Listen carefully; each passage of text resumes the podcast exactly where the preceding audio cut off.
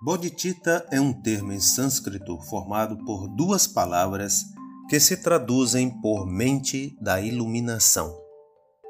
No podcast anterior, Os Verdadeiros Refúgios, chamamos a iluminação de Buda, ou estado búdico, que é uma mente de clareza, purificada de obscurecimentos cognitivos.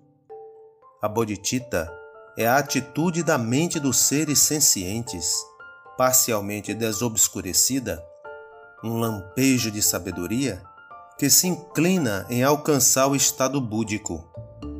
Quando essa atitude produz o insight imediato da verdadeira natureza dos fenômenos, transcendendo a conceitualização, fala-se de bodhicitta última.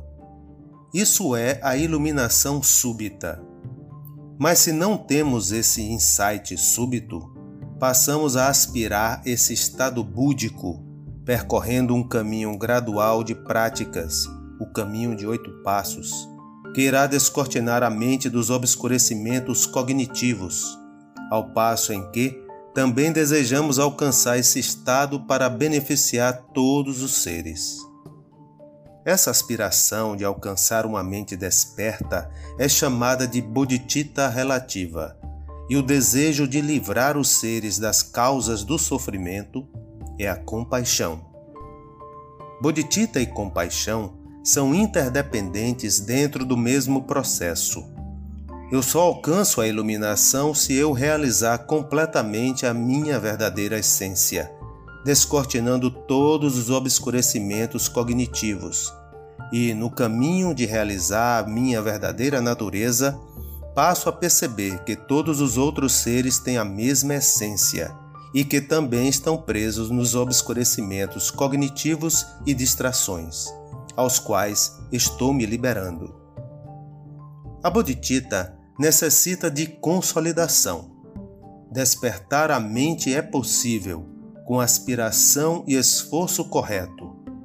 E para isso, precisa de treinamento mental para não perder o que já foi conquistado.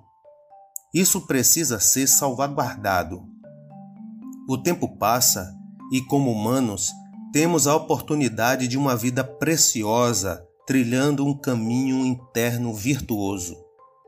Essa oportunidade não devemos deixar escapar, pois, com uma mente desatenta e responsiva aos hábitos não virtuosos, continuaremos a alimentar os kleshas e, certamente, a oportunidade escapará. Eles surgem da ignorância de não reconhecermos nossa verdadeira natureza, a vaziez inerente a todos os fenômenos compostos e impermanentes. A ignorância obscurece a mente de pensamentos e emoções aflitivas, fugazes e intangíveis, de raiva, desejo, orgulho, ciúme, inveja e tantas outras. Estes são os verdadeiros inimigos que vivem nossas mentes, destruindo a paz e felicidade nossa e dos outros. Temos que ter no dia a dia a consciência desse obscurecimento mental, para não perdermos a oportunidade de trilhar o caminho virtuoso, com realizações de mérito e sabedoria, e sempre aspirando a bodhicitta, em benefício nosso e de todos os outros seres sencientes.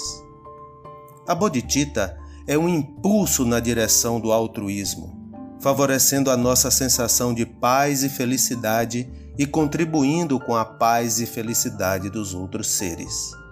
Em vidas que se seguirão, essa será a verdadeira raiz da felicidade, caso não alcancemos a iluminação nesta vida.